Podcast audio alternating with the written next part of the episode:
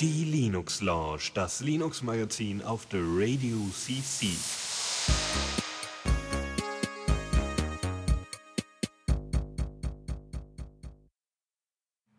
Ja, und willkommen bei der Linux Lounge. Ähm, ja, mal wieder im, äh, mal wieder nach längerer Zeit, will ich sagen, äh, mit äh, Faldrian. Juhu, hallo. Ja, wir haben 17. Juni und das ist irgendwie bei uns nicht so warm wie bei euch vielleicht, aber ist trotzdem mächtig warm. Also, meine Güte. Und wir haben auch wieder Themen und Zeugs, und, ne? Ja, wir haben vor allem sehr viele Themen. Sehr, sehr, sehr, sehr. Naja. Ah, gut, aber es sind jetzt nicht so die Blockbuster dabei vielleicht, aber viele kleine lustige Details und äh, da können wir dann gleich drüber quatschen. Ja, genau. Legen wir einfach mal direkt los. Neues aus dem Repo.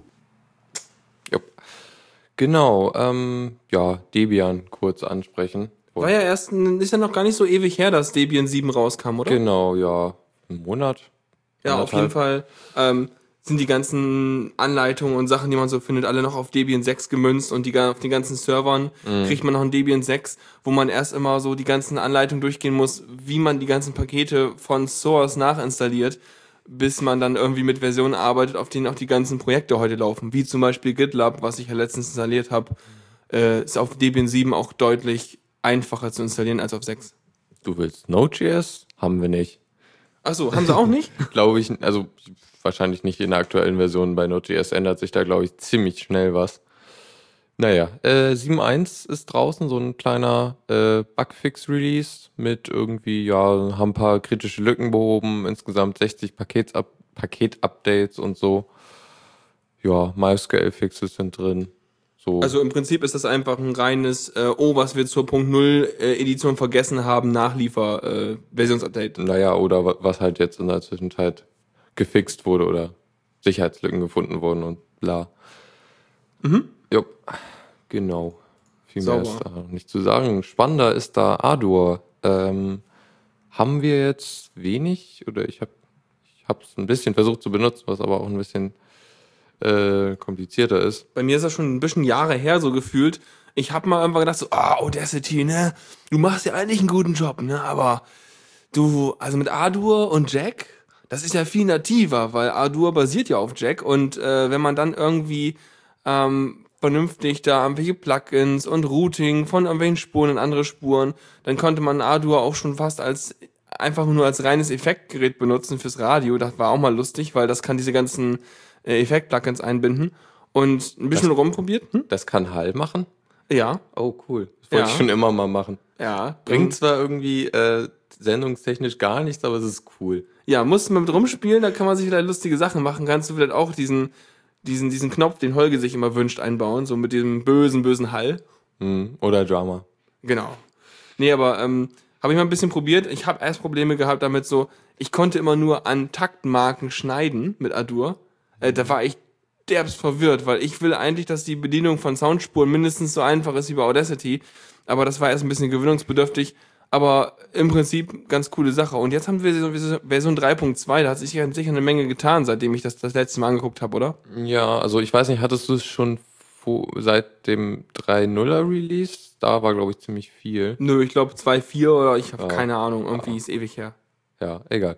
Ähm, genau, 3.2 bringt ein oder ja, ein Feature, was irgendwie ziemlich viel bringt mit. Und zwar kann man Videos, äh, also die Tonspur von Videos editieren und gleichzeitig das Video abspielen. Ähm, so kann man dann halt zum Beispiel einfach die To- Tonspur aus dem Video direkt rausholen oder halt äh, am, an, am Video live die Tonspur verändern, irgendwie verschieben oder halt, was man halt machen will damit. Oder so Voice Dubbing vielleicht. Weiß nicht, wenn man da so. Ich meine, ich wie letztes zum Beispiel. in Folge 100 haben wir ja gelernt, man kann Videos mit Blender schneiden und mastern und so. Wo, wo, wo ich mich immer noch nicht mit beschäftigt habe. Aber es geht im Blender vielleicht auch. Aber wenn man so in, in Ardour halt auch irgendwie so sein ja, Video als sozusagen Hauptspur, zu der man jetzt gerne sein Audio passend zu komponieren will, machen kann, ist es auch ganz cool. Ja. Ja, genau. Äh, irgendeinen Punkt hatte ich jetzt, egal. Hast du den nicht aufgeschrieben? oh Gott. Nein. Ja, vergesslich. Ja, ähm, das nächste, äh, eine kleine Distribution, die ich gefunden hatte auf Heise und das war vom Namen eigentlich schon ziemlich gut. Überstudent oder Überstudent. Genau, ist voll. Also die sind ein bisschen ein paar Jahre, paar Jahre hinterher, hinter diesem Uber-Hype. Das war ja quasi schon vor fünf Jahren oder länger so, dass das in Amerika so war, dass alles plötzlich Uber irgendwas war, ne? So ein Uber krass, sonst was. Ähm, und äh, so kann man es jetzt auch nennen, wenn sie meinen. Das ist so ein bisschen wie wenn man jetzt heute irgendwas, ähm, so keine Ahnung, äh, mit 2000 dran nennt. So, ne? Elektrostaubsauger 2000 oder irgendwas. Dann denkt man sich auch so, äh, mhm, Dotcom-Boom verschlafen oder was? Ähm, Ganz, ganz modern, 3000. ja, Wahnsinn. Das ist aktuell bis zum nächsten Jahrtausend. Mm, ich glaub's auch. Oder 24 ist auch super, ne? So, keine Ahnung, ähm, ähm, Studentenscout 24 oder was auch immer. So Zeugs halt. Aber das Ding heißt Uber-Student und ist ein Linux und äh, will speziell für Uni entwickelt sein. Ja, also beziehungsweise so für Studenten beziehungsweise auch Schüler so im fortgeschrittenen Schul, in der Schullaufbahn. Ähm, bringt halt so ein, so ein paar Tools direkt mit, so zum Arbeiten im Schul- und Uni-Alltag, sagen sie. Also so Education-Anwendungen, was. Also erstmal haben sie einige Links auf so Webdienste, die, die irgendwie interessant sind, irgendwie Google Public Data Explorer, Prezi, was ein Präzisi äh, Präsentationsprogramm ist. Kein Präzisionsprogramm. Das war, also bei Präsi, da erinnert mich immer, das war, glaube ich, damals äh, hatten wir einige Vorträge, die damit gehalten wurden, als das gerade frisch dran war. Und das war das Ding, was Flash benötigte, hässlich geruckelt hat auf Laptops und äh, man nicht vernünftig ausdrucken konnte. Und das war damals so das, wo ich mir gedacht habe, so, nein. Aber wenn die ein Education-Anwendungsmenü haben und es für irgendwie Uni-Leute äh, vielleicht gedacht ist, dann könnten sie auch so coole Sachen wie äh, Octave oder sowas dabei haben. Aber vermutlich haben sie dann wieder irgendwie, ähm, ja, so manche Sachen, also so die ganzen Naturwissenschaften ein bisschen äh, vernachlässigt, könnte ich mir vorstellen, weiß ich nicht. Ja, irgendwie könnte mir schon vorstellen, dass sie da irgendwie so Statistiktools und so mitbringen. GNU-R ist bestimmt vorinstalliert. Also ich habe ja hier in dem Menü auch so eine Kategorie äh, Data und da wird ja wahrscheinlich auch so ein bisschen was mit an welchen Datenverarbeitungen Ja. drin sein, so um solche Statistiksachen zu machen. Ja. Oder irgendwie so äh, Scheduling-Dinge. Äh, irgendwo war so ein Software, die, die man nutzen kann, um halt mit, so, mit dem äh, Dozenten zu kommunizieren. Ich, Was- ne, ich nenne das Mund. Kann man nicht einfach reden? Ich weiß nicht. Ja, wenn man halt irgendwie Dateien teilen will oder so. Aber es ist natürlich auch wieder so eine Sache, das muss halt an der Uni oder wo auch immer benutzt werden.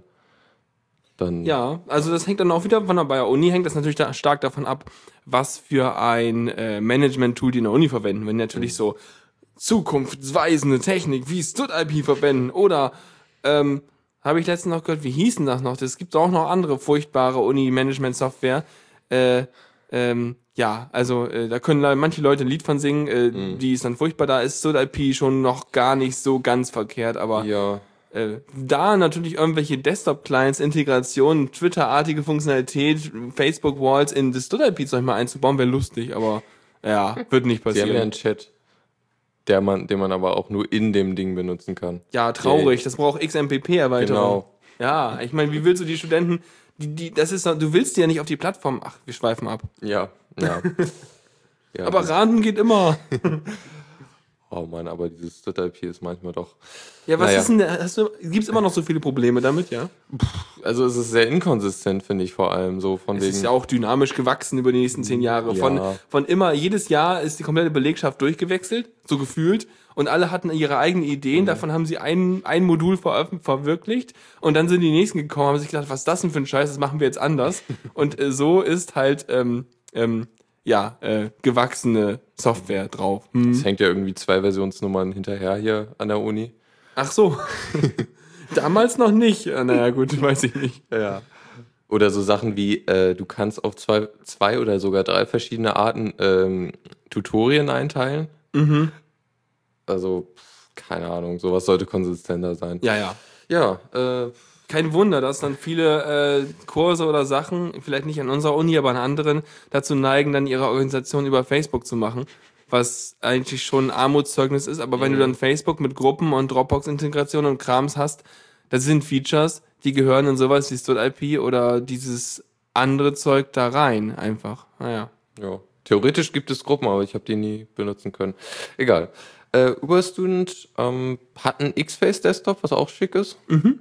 Sieht eigentlich auch so ganz okay aus von dem Design. Auch probiert Oh, hast du es jetzt nicht, aber das, das Nee. designmäßig ist das ja. eher so, erinnert mich ein klein bisschen an Winamp. aber es liegt nur an diesem Logo da mit dem orangen Strich und dem weißen Zeug drumrum. Wenn noch ein Lama drauf wäre, dann wäre es mehr Winamp, aber ja. Nee, sonst ist es irgendwie so ziemlich Standard Gnome 2 Oberfläche vom Style her so, finde ich. Ja, genau.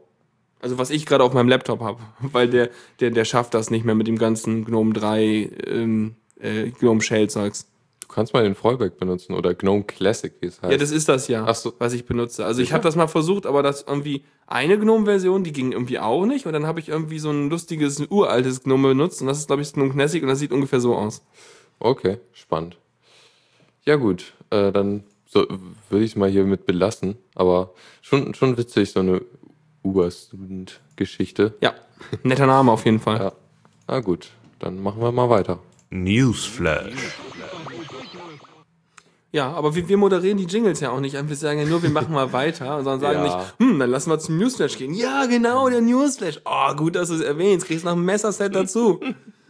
Ja, Ja. Äh, Dinge sterben. genau. Vögel. ja, arme kleine Vögel. Ah, ja.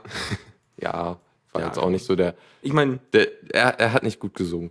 Ja, hat er nicht. Ich meine, er, hat schon früh versucht, ambitioniert dabei zu sein, als noch nicht so viele Mitbewerber da waren, aber er ist nie so richtig aus seinem Nest gekommen und äh, hat dann auch nicht irgendwie überzeugen können.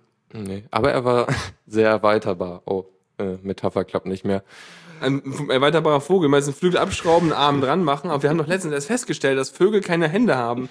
Äh, war eine andere Sendung. Ja, Es geht um Songbird. genau. Und Songbird kennt man ja vielleicht, ähm, ist so ein Musikplayer, der, also Verwechslungsgefahr, er kommt nicht von Mozilla, so Aber- wie Bird. Vom, vom, vom, äh, aber er benutzt die gleiche Engine, ne? Genau, die Gecko Engine haben sie benutzt. Ähm, das war irgendeine andere Firma, die das entwickelt hat.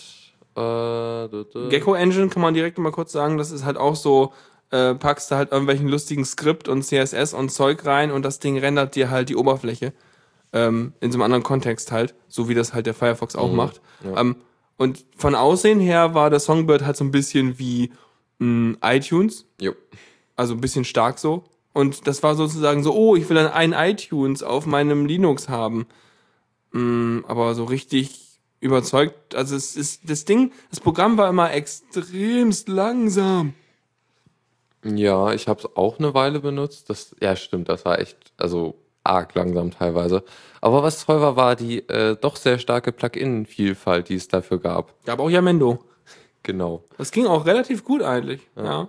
Obwohl, also ich benutze zum Beispiel aktuell Clementine immer noch, das hat auch eine ziemlich gute Yamendo-Unterstützung. Und Soundcloud und äh, irgendwie zig andere Sachen. So Sehr cool. Spotify, aber das kann man nicht benutzen, wenn man nicht zahlt.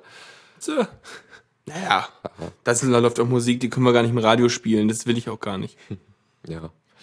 Ähm, du. Ja, der ist tot. Ja. 2000, Seit 2010 wurde er nicht mehr weiterentwickelt für Linux und jetzt ist er offiziell eingestampft worden, komplett so. Ähm, ja, also wird mir nicht doll fehlen, weil ich ihn eh nur kurz angetestet habe und dann ging irgendwas und irgendwas ging nicht und letztendlich hätte ich ja mal gerne eine Synchronisation mit meinem iPod gehabt und Zeug.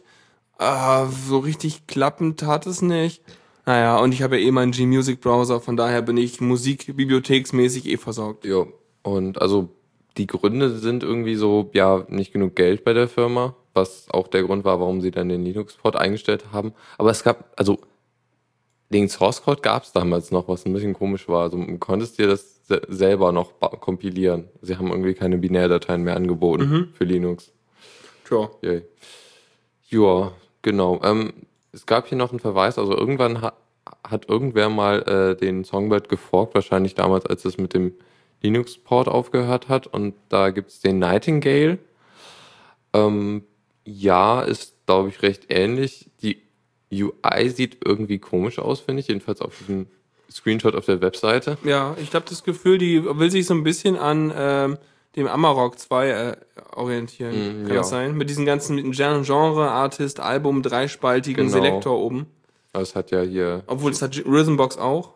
Und die Music Browser kann Genau. das auch. Also, ah, die versuchen ja eh alle, alle Interfaces anzubieten, weil ähm, Mhm. die ganzen Leute, die Musik hören, die haben doch so ein unterschiedliches Bedienkonzept Mhm. im Kopf. Das finde ich auch cool an G-Music Browser, dass doch dass die UI so arg unterschiedlich aussieht. Ich find's immer lustig, im Menü steht halt so, tu so, als wärst du, und dann stehen da so irgendwie sechs Programme und dann macht er halt die Oberfläche entsprechend. Ja.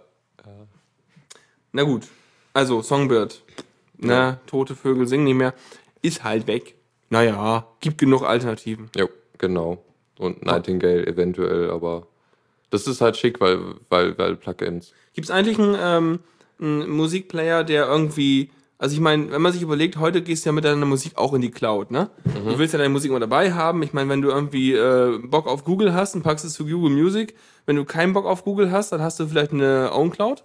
Gibt's eigentlich so einen äh, Cloud-Player, der irgendwie sich an die Own Cloud hängt und dann aus der Own Cloud seinen Kram abspielt? Weil die Own Cloud selber kann ja Sachen abspielen, aber ich glaube, so extrem gut ist der Player da drin nicht, ne? Also ursprünglich war ja Uncloud so ein KDE-Ding. Ernsthaft? Ja, also da waren zumindest am Anfang sehr viele KDE-Entwickler Ja, dran. cool. Und deshalb gab es oder gibt es, glaube ich, noch eine Integration in den KDE-Player, äh, dessen Namen ich gerade vergessen habe. Wie gesagt, es gab Amarok. Auch Amarok, genau, ja. Mhm. Der hatte, glaube ich, äh, OwnCloud-Integration schon sehr früh. Okay, und cool.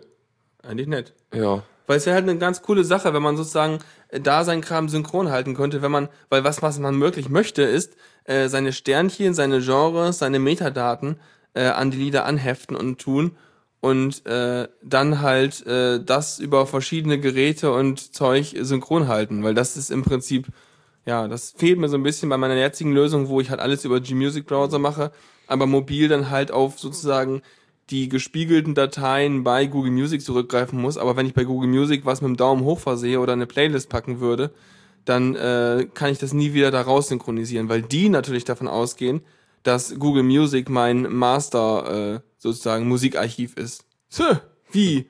Wie können die sich nur anmaßen? Ja, aber naja, ist halt Google, ne? Ja, das ist schon schade. Also da könnten sie noch ein bisschen was machen. Ähm, ich glaube, äh, Clementine zum Beispiel kann Google Drive auf Google Drive zugreifen, was dann indirekt Google Music ist oder. Ernsthaft? Ich dachte, ich. Drive ist nicht Music. Nee? Ich meine, bei Drive hast du keinen Ordner, der sagt, ich bin Ach Music. so, okay. Also jedenfalls wüsste ich das nicht. Also ich glaube, Music ist ein komplett eigenes System. Ja, okay, also wird es dann wahrscheinlich auch keine Clients geben. Schade. Ja. Aber ich, ich will ja auch gar nicht Google Music unbedingt so wiedergeben. Ich will ja eigentlich so, ähm, ja, hm. Deine eigene, also. Ja, eigentlich würde ich gerne OwnCloud nehmen als Masterding, wo ich meinen ganzen Kram reinlade. Und äh, für halt schlimme Dateien, wie zum Beispiel FLAC-Files oder Waves oder so, würde dann halt entsprechend ein kleines Ding auf dem OwnCloud oder so ein Plugin oder so eine App für OwnCloud dann entsprechend die kleinen Version dafür rendern. Und dann könnte halt der Client hingehen und aus dem ganzen Kram rausstreamen und dann halt, ja, Metadaten wieder reinschieben, in die Dateien reinkodieren oder irgend sowas, weiß ich nicht. Also man kann auch, das kommt gerade vom Chat, äh, OwnCloud über WebDAV einbinden und dann darüber Musik wiedergeben. Das Problem dabei ist halt irgendwie, da muss der halt das, der, der, der Player das halt komplett nochmal irgendwie einlesen und so, was die OwnCloud eventuell schon gemacht hat, so an Metadaten und so. Und das könnte der halt direkt Das den Player macht der schicken. G-Music Browser sowieso. Wenn du ihn startest, dann checkt er einmal alle Files ebenso, ähm, wird auch lustig, wenn du das als WebDAV eingebunden hast, dass er einmal eben MB MD5-Summen über alle Files berechnet. Könnte lustig sein, ja doch. Ähm, aber äh, dann macht er einmal einen Check und wenn da irgendwie eine Datei sich geändert hat, dann liest er halt die Metadaten davon nochmal neu ein. Und der speichert ja auch wahlweise alle da Daten, also sowohl Sternchen, Bewertungen, alles, äh, in die ID3-Tags der Dateien ab. Das heißt, wenn der das speichert, wird es ja wieder zurücksynchronisiert. Von daher könnte so ein äh, G-Music-Browser mit so einer Art Dropbox oder OwnCloud oder SparkleShare oder so, könnte funktionieren. Müsste ich mal testen. Ja, ist auf jeden Fall mal ein nettes Projekt. Ich brauche nur ganz viel Webspace dafür. Ganz genau, viel. das ist das Problem. Mindestens 25 Gigabyte für das, was ich jetzt schon habe und das steigt ja immer. daran. Ja, so viel Musik. Ach je. Ja, ähm, dann haben wir ein größeres Thema. Ähm, Echt? Ja, XSS, also Cross-Site Scripting. Achso, klang jetzt irgendwie versaut, aber Cross-Site-Scripting ist natürlich auch eine Sauerei. Die Frage ist nur, wo, woher kommt das X? Na, Cross. Also, Also, ne, Ja, X ist Kreuzung. so eine Kreuzung, ist so ein Cross, ja. Es ist so hier voll äh, Leadspeaking anders. So. eigentlich müsste es ja CSS heißen. Ja, aber das würden ja alles hier, das würde ja, Verwechslungsgefahr. das kannst du nicht googeln. XSS kannst du googeln. CSS denkst du, ah, hier, mach mal eine Class und mach mal ein A Doppelpunkt Hover und äh. Und, ja, nein. Ja. Ja, genau. Ähm, Ist halt, böse. Genau, ist halt so ein Problem im Web, dass du halt dir irgendwie, dass man von woanders halt auf eine Seite wie zum Beispiel irgendwie PayPal, wo du halt sicher irgendwie kritische Daten eingibst, äh, JavaScript eingeschleust wird und dass dadurch dann halt äh, irgendwie Passwörter ausgelesen werden und so Zeug. Wie genau es funktioniert, hast du jetzt noch nicht durchgelesen, oder? Nee, also da bin ich nicht so bewandert. Also ich glaube nämlich, das ist halt so, dass du auch, du, es gibt, es gibt ja diverse so lustige äh, Tricks, dass du halt irgendwelche, ähm, ja, also es, es gibt zum es gibt auch diverse Schutzmaßnahmen, sagen wir mal. Es gibt zum Beispiel das beliebte, äh, wie ist das noch immer, wenn du halt irgendwie Ajax benutzen willst, also so ähm, per JavaScript was nachladen willst, dann kannst du damit zum Beispiel normalerweise nur von der gleichen Domain nachladen. Das ist halt auch wieder so eine Schutzmaßnahme, damit du halt nicht irgendwelche Skripts von fremden Domainen nachlädst. Denn äh, der Skript, der den, also der Skript, der den anderen Skript nachlädt, der muss ja nicht von dir sein. Das heißt, wenn du es geschafft hast, irgendwie so über irgendeinen Parameter, eine URL oder irgendwas, so, was weiß ich, gefühlte 102 äh, Zeichen an Code einzufügen, dann könntest du quasi im Kontext der Webseite anderen Skript nachladen und dann deinen bösen JavaScript im Kontext dieser Webseite ausführen und damit die Webseite manipulieren, so dass es so aussieht, als würdest du auf einer völlig vernünftigen Webseite, die auch die Original-Webseite ist und die Original-Domain ist, ähm, dann irgendwie anderes Zeug ausführen. So ungefähr, glaube ich. ja, irgendwie so, aber Sonst liest es nochmal nach. Genau, Tatsache ist es nicht schön. Also Ist will man nicht haben. Und anscheinend ist es doch echt schwer, das zu unterbinden.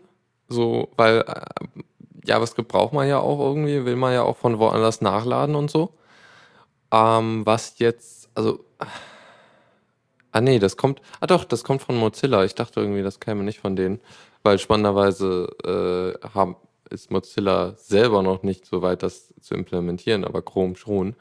Ähm, anyway, das kommt eigentlich später. Äh, was machen die denn dagegen? ja, genau. Ähm, Content Security Policy, also ist im Grunde eine Spezifikation, die halt äh, beschreibt, wie man, wie man damit umgehen soll. Also es, also es reguliert es halt, also Es Also, ist- wo, ja, wo ist denn das Problem? Also wieso ist das un, unüber... Also ich meine, die machen ja was, die, die geben ja eine Struktur vor, ne? Genau, das, das ist es im Grunde. Also Webseitenbetreiber müssen sich halt an eine bestimmte Struktur halten. Also erstmal alles JavaScript ist nur in äh, .js-Dateien, wird halt von denen aus geladen. Das heißt, nicht mehr embedded in das HTML, so wie man es Genau. jetzt kennt, weil man kann ja komplett ohne externe Dateien auskommen, indem man äh, so einen Style-Block aufmacht oder einen Script-Block. Aber du kannst ja auch mit so einem Link die äh, CSS-Sachen von extern laden und mit dem Skript, mit einer Source, ähm, Source-Attribut drin, auch die JavaScript-Sachen von extern. Ja, genau. Und das nur noch. Und also dieses Inline äh, JavaScript ist im Grunde das, was äh, XSS ermöglicht erst. Und äh, damit wollen sie es halt verbannen. Und zusätzlich gibt es dann noch im HTTP-Header eine Whitelist, wo halt beschrieben wird, von wo äh, JavaScript äh, nachgeladen werden darf. Okay, bisher war das so, dass die, achso, nicht Ajax, bei Ajax hatte ich ja schon gesagt, da gibt der Server, auf den per Ajax zugegriffen wird, an, von wo aus er denn ähm, nachgeladen werden darf. Und in diesem Fall geben sie an, äh, von wo aus ein referenzierter Skript einer HTML-Seite Genau. nachgeladen werden darf. Also Genau. andersrum. Also Mhm. zum Beispiel, wenn du jQuery nachlädst. Ja. Dann muss ich ja oben auch direkt. reinschreiben, so Whitelist hier, äh, äh, wie hießen die noch immer, codecontentzeugs.google.com schrägstrich bla. Ja, Also, nur, nur, den, nur den Servernamen wahrscheinlich. Ja, und der Browser ist dann halt der Verantwortliche, der dann halt gucken muss, was steht im HTTP-Header, was darf ich runterladen und was nicht. Ähm, heißt also, es gibt im Grunde zwei Parteien, die halt dann verantwortlich sind, dass das alles funktioniert.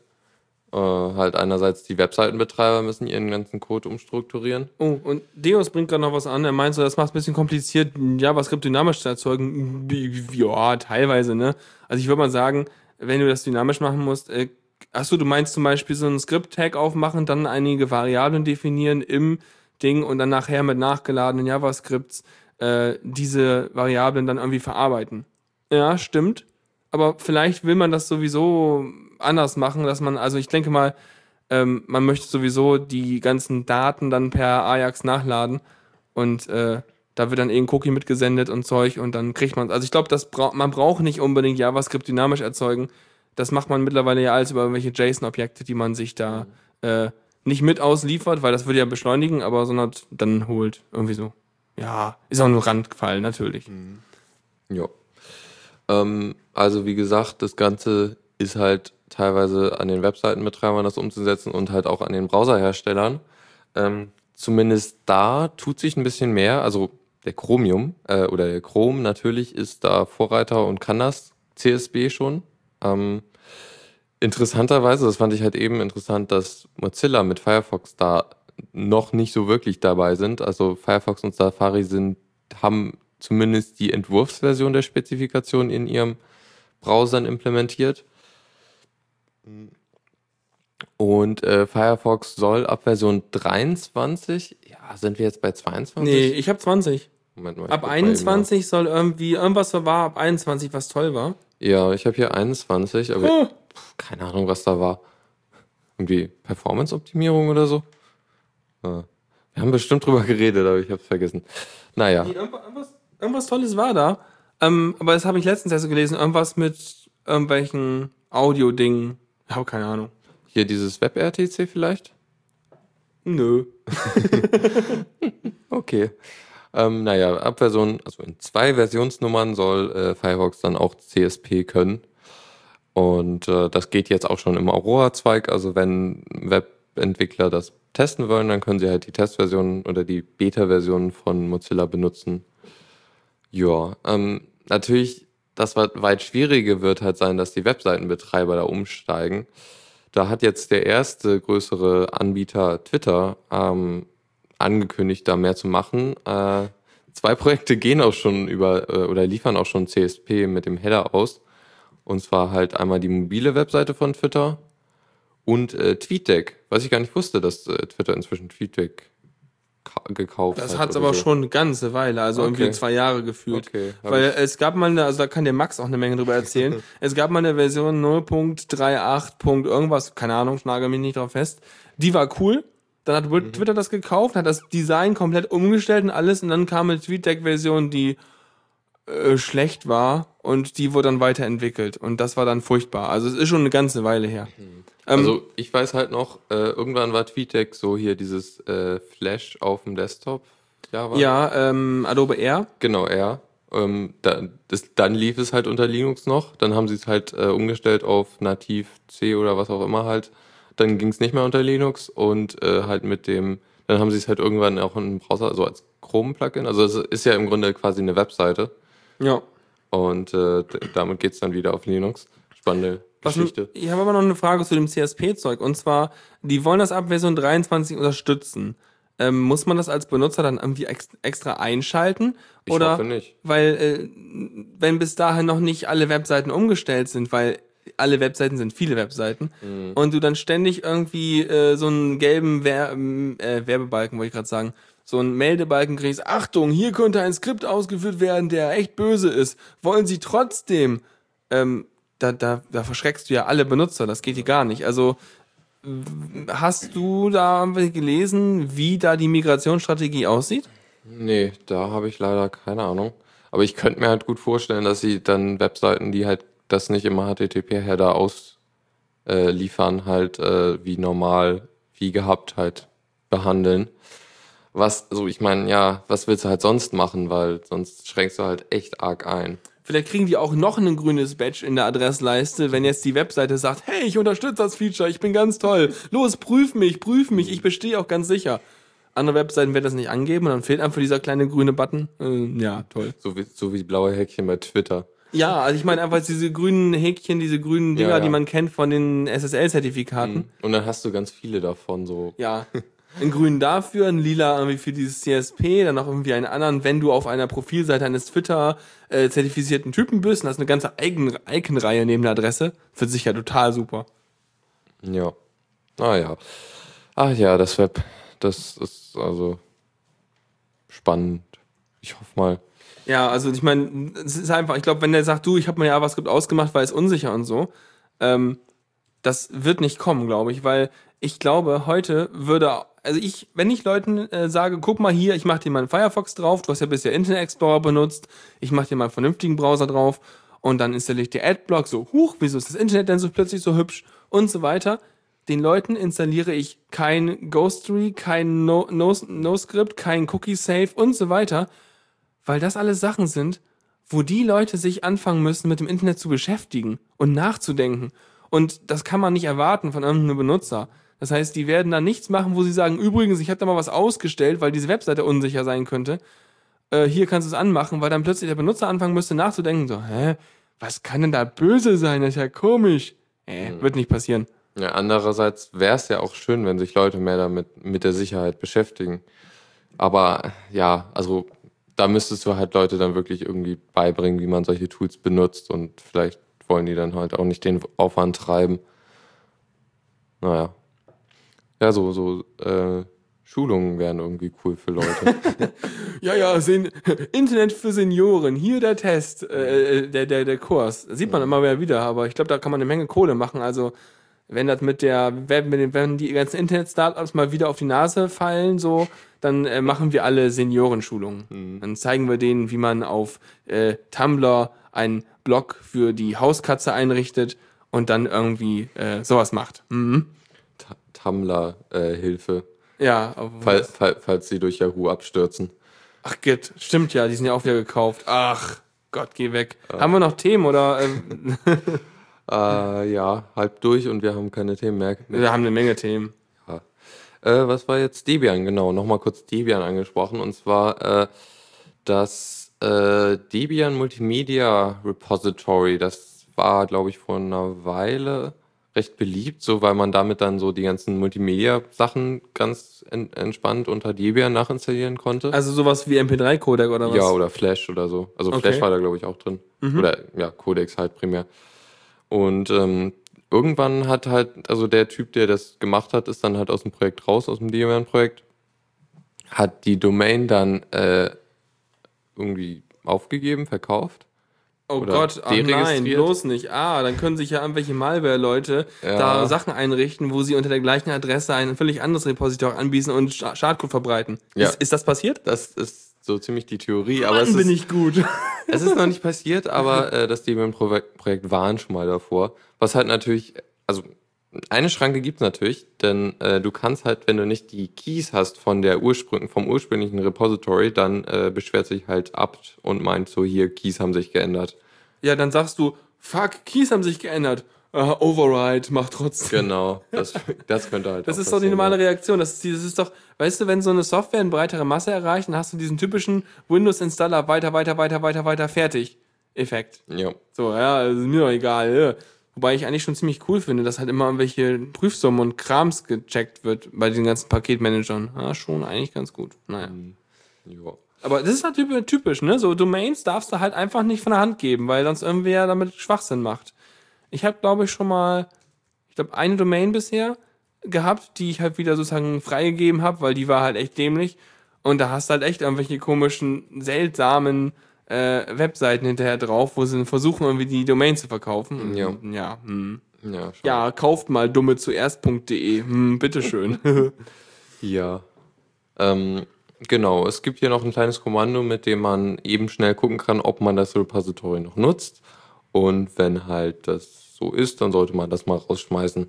okay, also Hausaufgabe für alle, die Debian bei sich benutzen. Jo, genau. Auf Servern wird das ja wahrscheinlich nicht installiert sein, ne? Nee, weil die haben ja meistens nicht so viel mit Medienwiedergabe zu tun, außer wenn du halt irgendeinen Server hast, der irgendwelche Medientranskodierung macht, ne? ja. oder ich wollte ja mal Airtime installieren auf Debian zum Testen. Ja. Und da brauchte ich, glaube ich, das auch das Repository, Achso. weil das irgendwie ganz viele Sachen brauchte.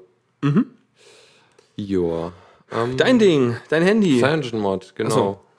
Obwohl ich, ich, ich bin ja auf einer doch eher alten Version leider noch, weil ja, ja. kann nicht so ohne weiteres auf die aktuellen. Irgendwie Android 4.0 geht da leider nicht so gut. ja das ist, wenn das Handy halt nicht genug Power hat, oder? Ja.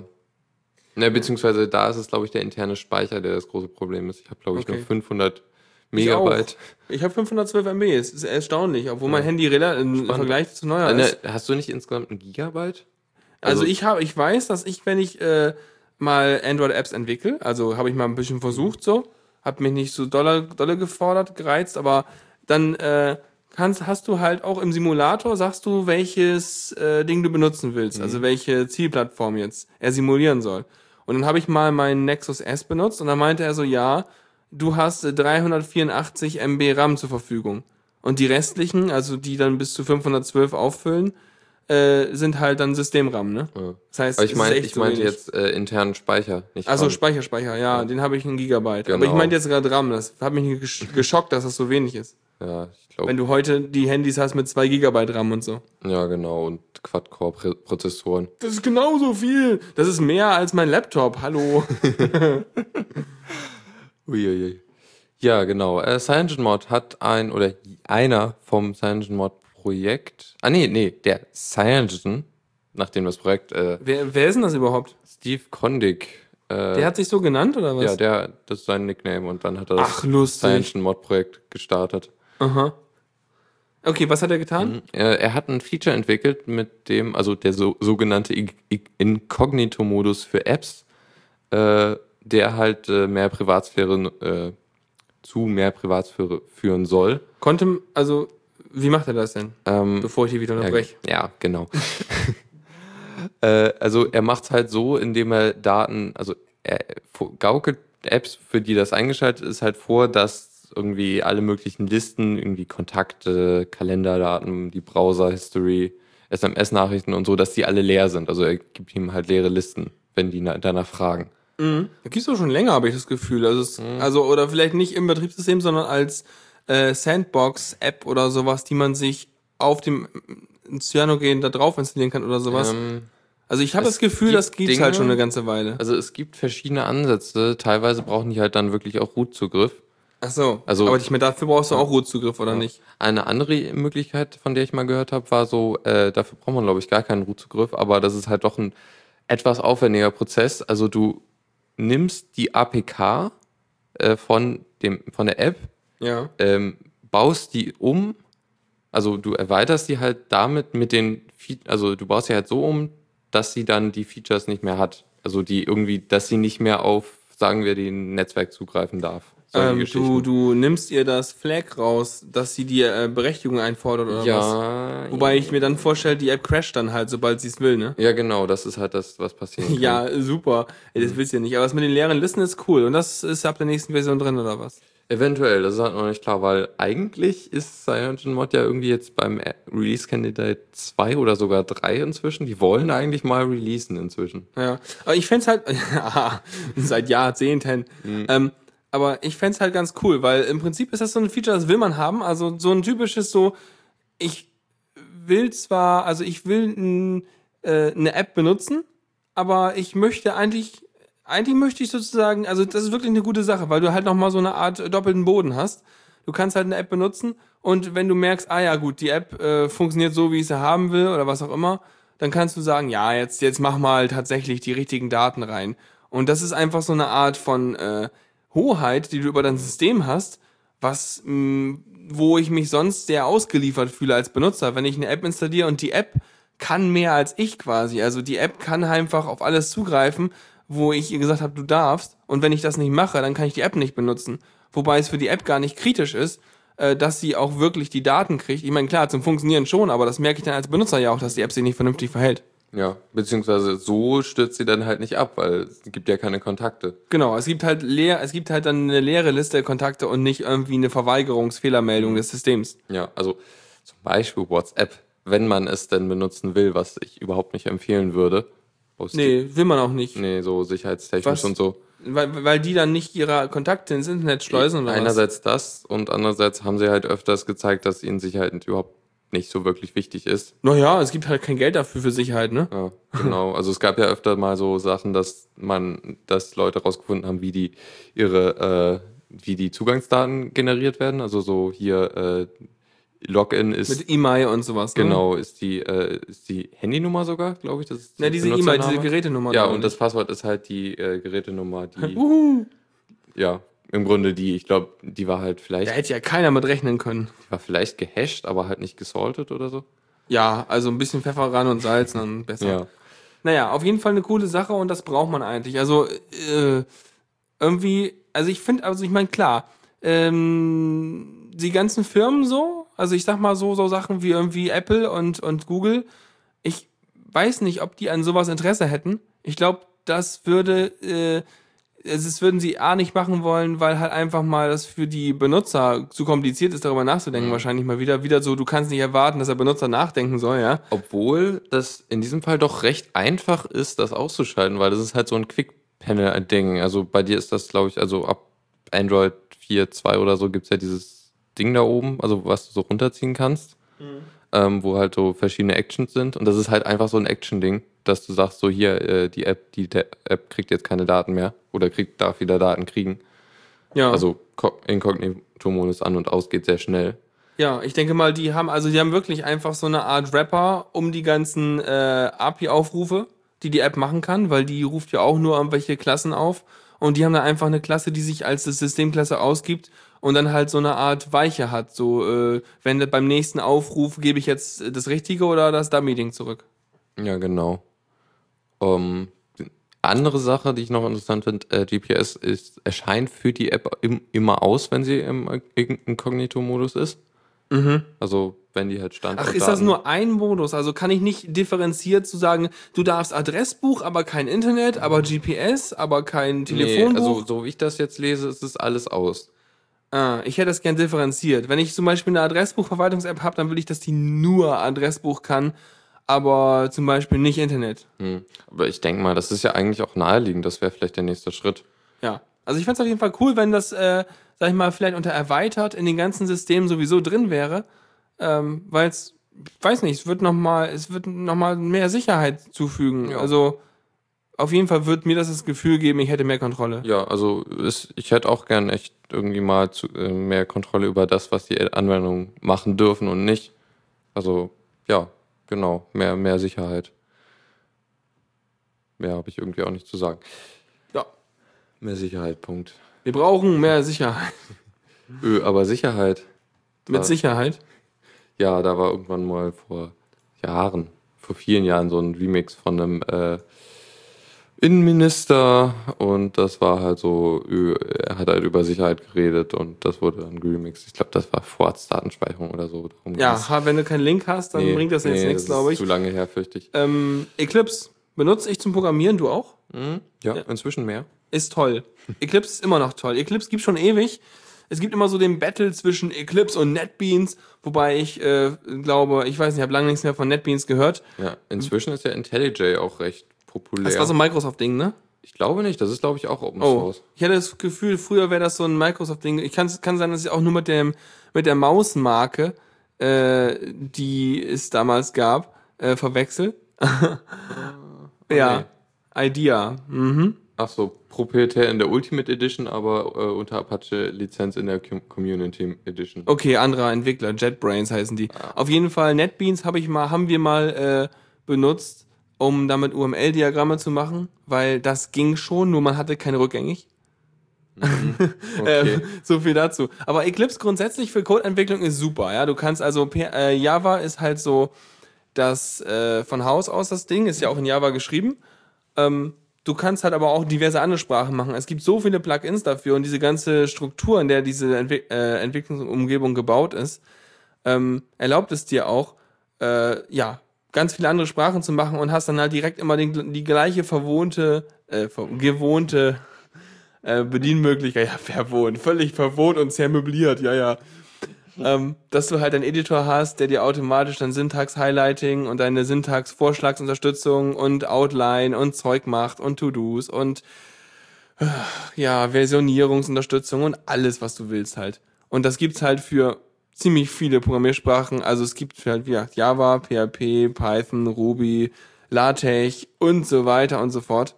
Ist schon ganz gut. Kann man schon ganz gut benutzen. Und das ist jetzt ein bisschen, die Leute sind weniger zufrieden, ist die News, ne?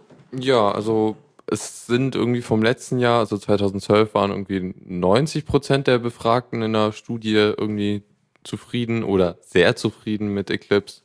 Und äh, jetzt sind es nur noch 81 Prozent. Und anscheinend war es vorher halt immer so mindestens so viel oder mehr. Also das ist jetzt irgendwie so ein Rückgang halt von der Popularität. Angeblich oder es könnte daran liegen, dass anscheinend die aktuelle Version 4.2 äh, Performance-Probleme hat. Ja, also bei mir ist es sowieso langsam. Ich meine, ich habe hier mein MacBook, das, wie wir eben schon festgestellt haben, langsamer ist als ein aktuelles Handy. Äh, mit zweimal 2 Gigahertz Kern und einer keiner SSD, ja, einer langsam drehenden Festplatte. Und äh, damit braucht das Eclipse bei mir auf dem Ubuntu da schon mal locker 30 bis 40 Sekunden, bis es gestartet ist. Äh, oder eine Minute, keine Ahnung. Auf jeden Fall lange. Und aber danach geht's eigentlich recht schnell. Also äh, ja, wenn man Sachen abspeichert, dann generiert er ja dann seine ganzen ähm, Checks und Syntaxkram und alles nochmal neu. Und wenn man das halt zu schnell macht, also zu schnell Schreibsteuerung S, Schreibsteuerung S, dann kommt ab und zu mal so ein Fenster hoch und meint so, äh, warte, ich muss noch einen Prozess abschließen, bevor du das wieder machen kannst. Aber ansonsten habe ich da eigentlich nichts zu beschweren. Also ich hatte jetzt letztens mal für ein neues Projekt äh, Eclipse, also eine neue Eclipse-Version aufgesetzt, neben der eigentlichen, die ich sonst so benutze, so halt so, um Plugins schön sauber zu trennen und so. Das äh, macht ja irgendwie doch mal Sinn und solche Sachen sind dann teilweise doch e echt komplex. Jedenfalls äh, hat's irgendwie am Anfang, also dann, als ich es gestartet habe, ist es öfter mal abgestürzt, was ein bisschen komisch war. Eclipse jetzt? Ja, Aha. aber Bei mir nicht. Ja. Inzwischen läuft's auch wieder. Wie hast du das installiert? Hast du es dir aus dem Paketmanager Nee, geholt? nee. Nee, ne? So macht man das auch nicht. Eclipse nimmt man sich als äh, äh, Torrent oder als äh, TAR-Archiv oder als irgendwas und zieht sich es von der Webseite gleich in dem Flavor, den man für seine Entwicklung braucht. Und dann startet man das einfach und ist sofort glücklich, falls es funktioniert. Ja, und dann muss man irgendwie noch zig Plugins installieren. Äh, was irgendwie noch schlimmer ist, als das runterzuladen. Also der Download der Plugins hat bei mir Ewigkeiten gedauert. Es liegt halt immer an den Dingern, an den Paketanbietern. Naja, ähm, ja, Eclipse ist eigentlich Ja. irgendwie toll, aber Immer noch gut. Muss ja. mal, die können wir ein bisschen an der Performance Genau, schrauben. Ich meine, dieses, schön. dieses OSGI, was sie verwenden da als Framework, das ist riesig und mächtig und echt krass. Aber äh, da können sie noch ein bisschen was was Speed nachlegen, vermutlich. Aber grundsätzlich toll. Auch Git-Integration, Gesundheit, ganz wunderbar. und äh, ja, ist schon echt, kann man gut benutzen, gut mitarbeiten. Jo. Oh, okay. Ja, also irgendwie alles schön. Quasi. Okay, dann noch eine News, was äh, Hardware-mäßiges. Ähm, und zwar hat ein, es gab eine Kickstarter-Kampagne, yay, ähm, bei der ein zwei Arduino-Chips äh, finanziert werden sollten und auch wurden. Also äh, spezielle Entwicklung von Ardu- Arduino-Chip-Layouts oder was? Genau, ähm, okay, wurde doch nicht ge äh, ge ge gefundet. Die sind jetzt irgendwie bei 6000 von äh, 80.000. Okay, die haben schon einiges vor. Haben aber auch äh, vor sechs Tagen angefangen erst. Okay, also die könnten das schaffen. Spannend. Ähm, es geht aber halt darum, dass sie einen Arduino-Chip bauen wollen, der eine, also zwei haben, äh, zwei bauen wollen, einen großen und einen kleinen äh, die halt noch einen Bluetooth-Chip äh, drauf haben direkt. Und zwar einen, der das Bluetooth äh, Low Energy Ah, äh, benutzt. ja, ja. Was, also, so ich bin Das ja, Schweizer Taschenmesser der Bluetooth-Technologie. Genau, Damit kannst also- du echt coole Sachen machen. ja, also angeblich, also da im Space, im Hackerspace hier gibt's ja so ein paar Leute, die halt so mit LED-Cubes was machen. Und die meinten so, ja, man könnte, also dieses Low Energy Ding wäre so klein, äh, das könnte man, oder Bluetooth 4.0 oder so, das wäre so klein, das könnte man halt unten an der LED dran machen und die dann fernsteuern. Das ist, wow, also das braucht anscheinend echt nicht viel Strom und so. Und die wollen das halt so machen, dass, äh, dass man dann den, äh, also die wollen halt die, die Entwicklung auf einem Arduino vereinfachen, äh, so dass man halt zum Beispiel mit über Bluetooth äh, Daten an, auf, einem, auf einem Handy, auf einem Smartphone oder woanders halt ausgeben kann direkt. Ähm, halt, sie haben hier so ein Vorher-Nachher-Bild mit, äh, ja, sonst benutzt man so ein, so ein ja, billiges, ein, also so ein einfaches äh, Display, wo man dann Sachen äh, wiedergeben kann oder man nimmt halt den äh, irgendwie sein Smartphone. Ja, also das ist grundsätzlich cool. Ich meine, klar, man kann mittlerweile fast voraussetzen, dass Leute, die in sowas basteln, ein Smartphone haben. Ähm, und wenn man dann natürlich irgendwie da mit Bluetooth da seine Connection macht und so, ist schon ganz gut, weil du einfach die ganze, die ganze Human Interface, Interface Geschichte brauchst du halt nicht nochmal dran backen extra, sondern kannst du einfach so auf so eine Art Standard-Input zurückgreifen, wie zum Beispiel, äh, ja, n, so ein Bluetooth-Ding, wo du halt eben sagen kannst, du hast einen Stream rein, einen Stream raus. Also letztendlich könntest du auch über das Bluetooth-Zeug einfach eine Konsole ranklemmen oder irgendwas. Aber so kannst du halt auch irgendwelche lustigen GUIs draufbacken. Ja, genau, also man kann da halt auch echt dann noch mehr schöne Sachen entwickeln.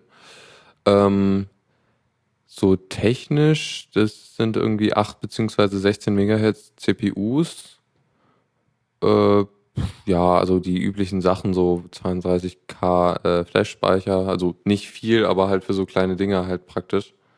Ähm, Kosten sollen 40 bzw. 50 Dollar kosten, also es gibt halt so eine kleine und eine große Variante. Ist aber noch unklar, ob das überhaupt äh, klappen wird, weil Kickstarter und so. Hm. Also 24, 24 Tage haben sie noch, sie haben schon 6.500 Dollar. Ja, äh, schon. Äh, von ins, wie viele Tage 80. hatten sie insgesamt? 80.000 und es sind, glaube ich, 30 Tage immer. Okay, also Ja, ich glaube, die 30 brauchen da noch ein bisschen was. Mhm. Aber ich meine, so ein eigenes Chip-Design mit irgendwie Bluetooth mit drin ist halt auch nicht ganz günstig, ne? Das du brauchst halt auch erstmal, ich meine, wie, viel, wie viele ähm, Chips wollen sie denn davon entwickeln? Haben sie das mal geschrieben? Äh, also du. Weil, weil letztendlich sozusagen hast du so eine Art Initialpeak, was du bezahlen musst, vielleicht diese 80.000.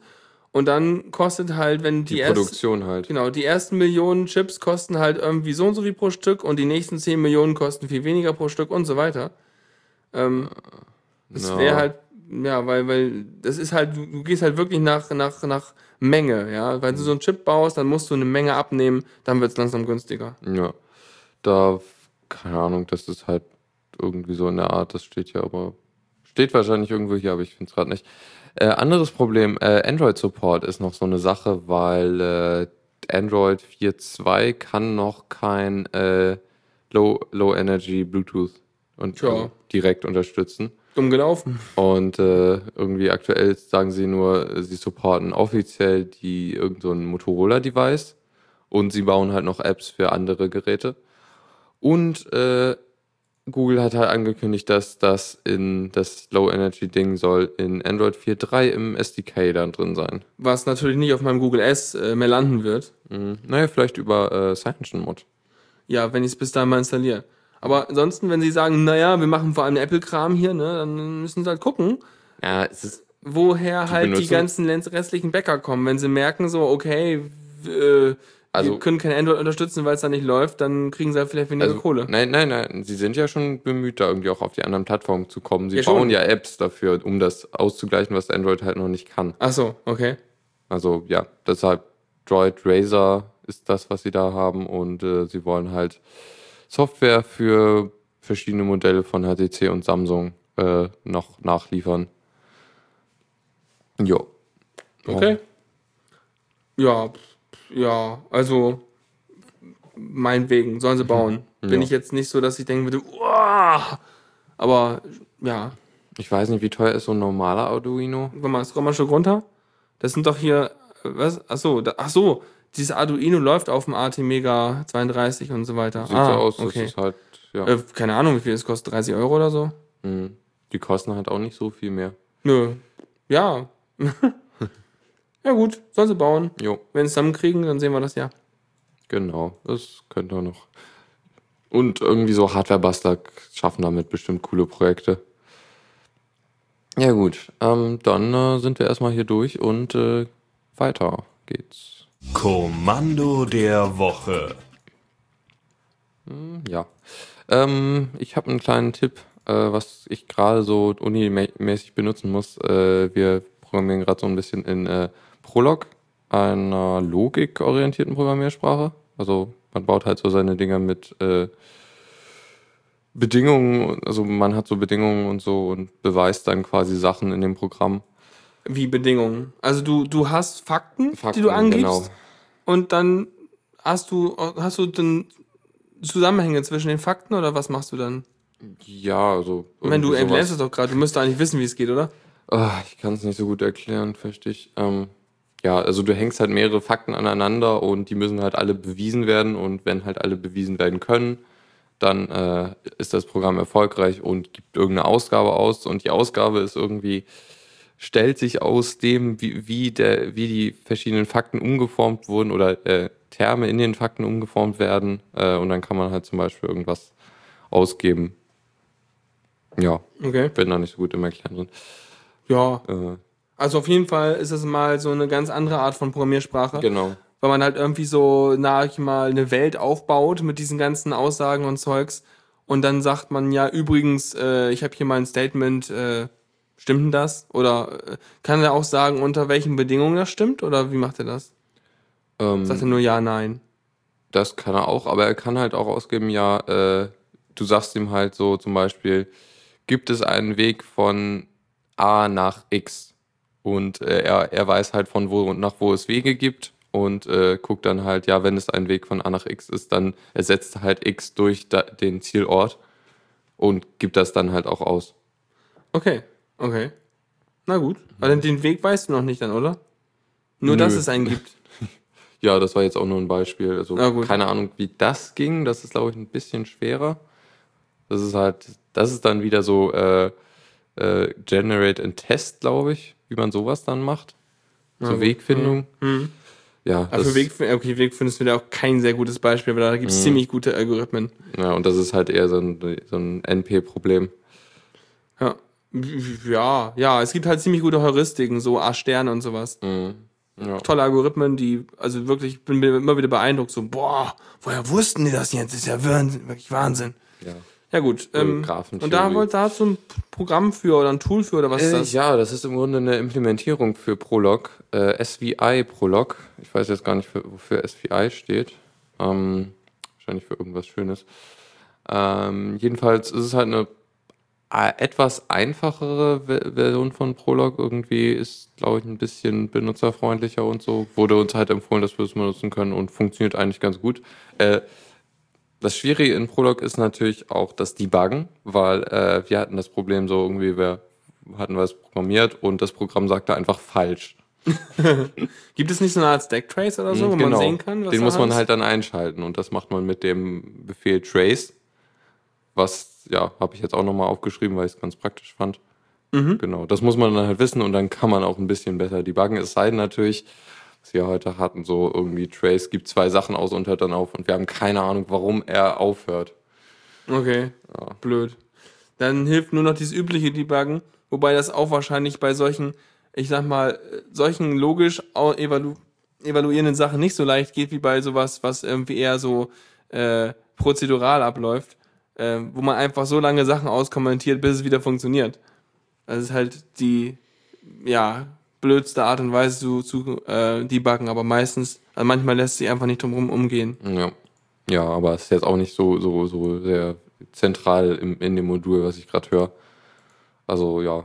Aber es ist auf jeden Fall eine spannende Art. Also in manchen Ein äh, Anwendungsfällen ist oder ist logische Programmierung sehr, sehr praktisch. Irgendwie so, wie heißt das, Expertensysteme, glaube ich. Nennen sie so. Aber Genau. gibt es nicht auch irgendwie moderne Nachfolger von Prolog, die irgendwie vernünftiger oder benutzerfreundlicher Oh. sind? Ja, aber ich habe keine Ahnung was. Na, weil Aber das letzt, das interessieren. Ding ist halt schon uralt, habe ich das Gefühl. Ist so ein bisschen wie Lisp, glaube ich. Ja. Also, ja. Äh. Ich glaube, das müssen wir nicht jetzt direkt Nee. rausfinden. Ist, also Prolog, wenn man danach sucht, dann findet man vor allem Vorlesungsfolien von äh, äh, Unis. Mhm. Und von daher weiß man auch schon, dass es eigentlich nur wirklich im akademischen Kontext Ja. irgendwie eine Bedeutung hat heute. Das ist ja auch oft so bei funktionalen Programmiersprachen.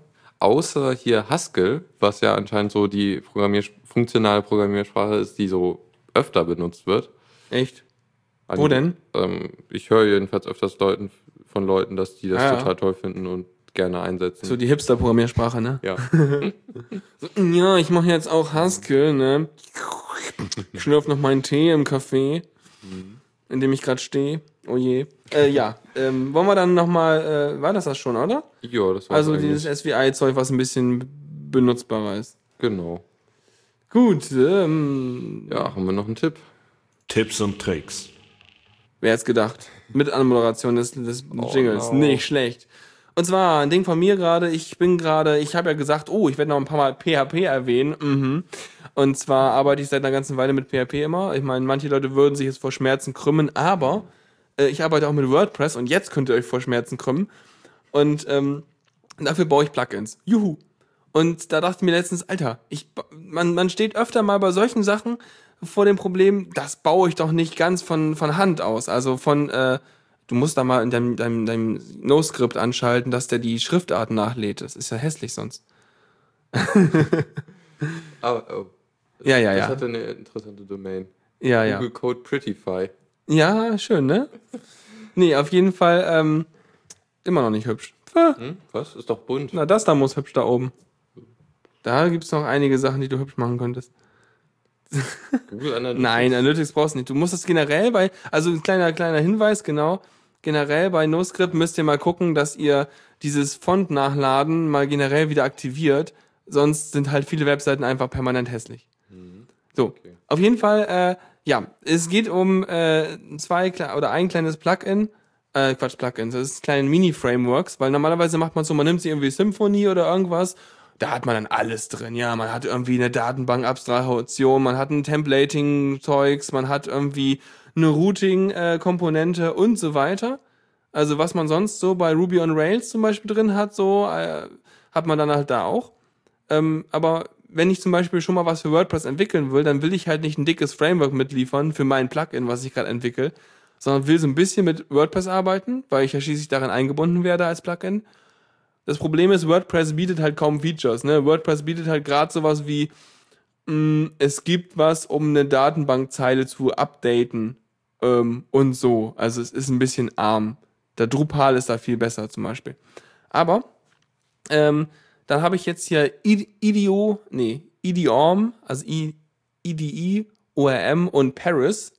Äh, das sind zwei kleine Skripts, also die sind irgendwie jeweils irgendwie 2000 Zeilen lang oder so und haben sonst keinerlei eingebundene Dateien, die halt ein komplettes äh, ORM-Zeugs, also Obje Object Relation Model Krams, äh, drauf machen.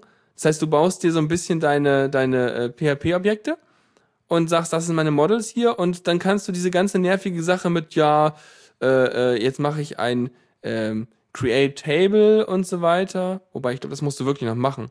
Aber auf jeden Fall selecten und updaten und löschen von Datensätzen brauchst du halt dann nicht mehr per Hand machen, sondern machst du halt mit diesem Zeugs und äh, wenn du dann zusammen mit zum Beispiel ähm, Backbone.js arbeitest und da sowieso deine äh, API für die ganzen Create, Read, Update, Delete äh, Sachen brauchst, dann kannst du es auch zusammen mit diesem Kram machen, also mit IDE, ORM und Paris machen, ähm, um das halt im PHP auch halbwegs vernünftig umzusetzen. Dann brauchst du den ganzen Müll nicht mehr selber schreiben.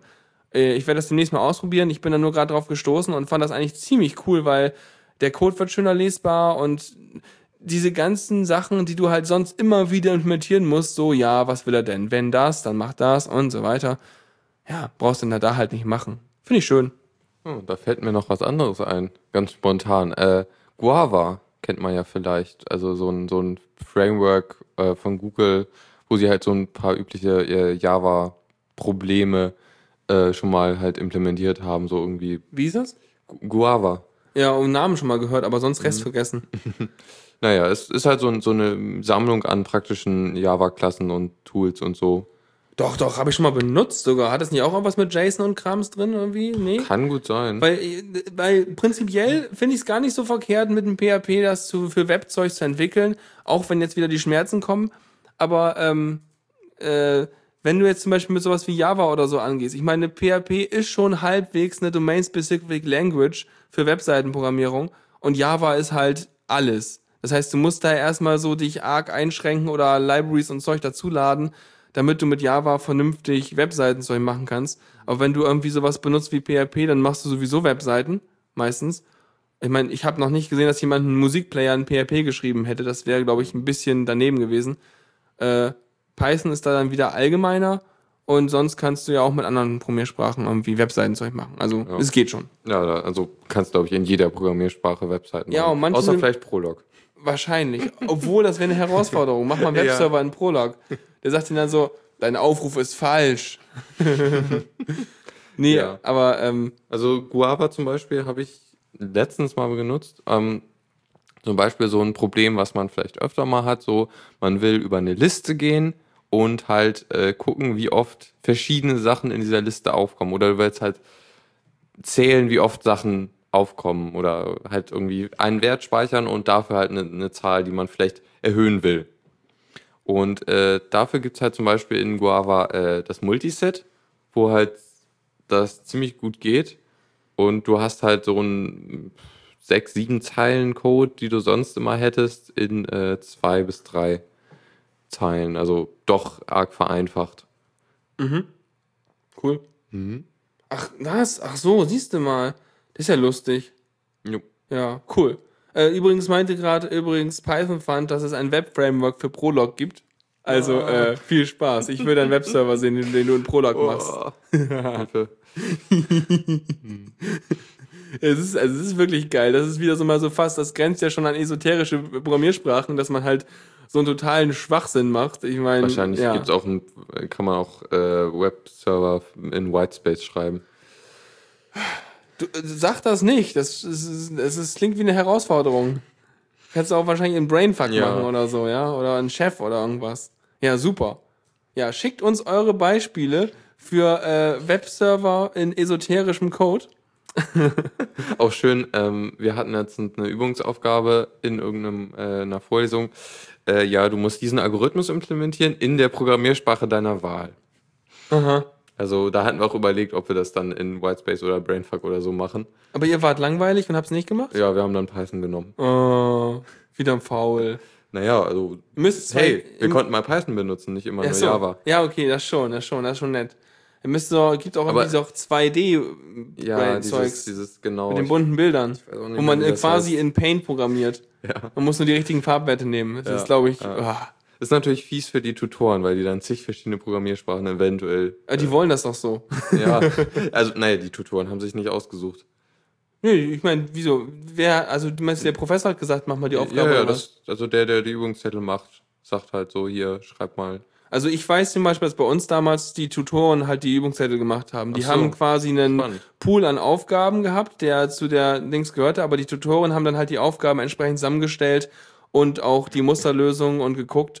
Also zum Beispiel bei uns bei theoretischen Informatik, der Tim, kennst du den? Mm, Ah, nee, Theo, Theo hast du noch nicht, oder doch? doch, ich habe gerade Theo. Ähm, Sonst hätte ich keinen Prolog. nee, Sven und Sven und Tim.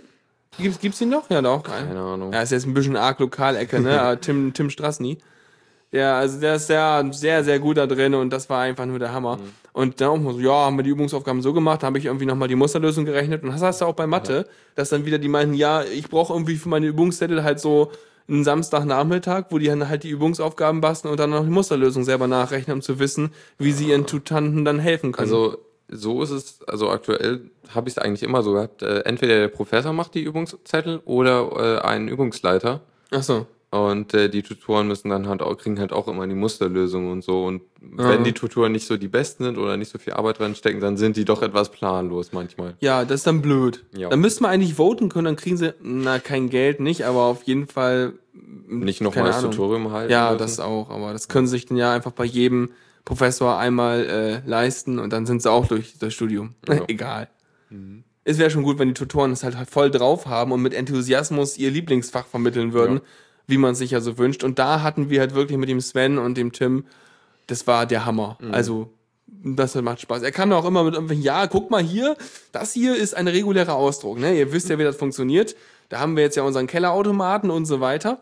Und äh, ja, und jetzt, wie war das noch? Genau, das, das, das sogenannte Pumping Lemma. Ach, das war super. Das blieb mir auch noch hängen. Ja, Pumping Lemma, ne? Dann nimmt er mal so einen Saddam Hussein, ja, der will das und das. Und dann kam er mit seinen politischen Vergleichen, was sehr, sehr amüsant war. Oh ja, war schon witzig. Na gut, ich glaube, wir sind durch. Ja, wir sind durch. Bist du durch? Wir sind durch. Ja. Mit N, N plus 1 Themen sogar. Wow, irre. Mit, mit, mit Plus rausgegangen, das finde ich gut. Das ist ja fast wie eine, wie eine, wie eine Börsenabschluss. Ja, und plus Zeit. Ja, Auch schön, wir haben ja ein bisschen gut. überzogen. Macht. Ja. Kam ja nichts nach uns. Genau. Nach uns der Outstream. Uh. Ja. Okay, dann äh, ja, vielen Dank fürs Zuhören. Ähm, war mal wieder eine schöne Sendung. Ja, ich hoffe, es hat, hat euch Spaß gemacht und es war nicht allzu planlos Ja. und wir haben nicht zu viel Schwachsinn erzählt. Sonst schreibt's in die Kommentare. Die Shownotes folgen ja vermutlich in Kürze, oder? Ja, hoffentlich. Ja. Wovon hängt das eigentlich ab? Ob der Mitschnitt durch ist oder was? Nö, also ich versuche die Shownotes immer zuerst zu machen, aber es Cool. Ja, ich versuch's. Alles klar. Ich tue mein Bestes, aber es ist manchmal Ja. auch schwer. Ja, aber du tust es, das ist gut. Dann würde ich sagen, wünsche ich einen schönen Abend und äh, bis zum nächsten Mal. Ja, und dich hört man Mittwoch, mich hört man Montag wieder. Genau, ich habe sogar fast ein Thema, aber ihr könnt auch Themenvorschläge senden. Äh, senden, genau. An meine Mailadresse senden. Ja gut, dann äh, tschüss und bis bald. Jo, tschüss. Vielen Dank fürs Zuhören. Die Shownotes findet ihr auf theradio.cc zusammen mit dem Mitschnitt und dem RSS-Feed der Sendung. Solltet ihr Ideen oder Themen für uns haben, dann schreibt uns einfach an kommentar at theradio.cc. Wir freuen uns immer über konstruktive Kritik zur Sendung. Bis in einer Woche.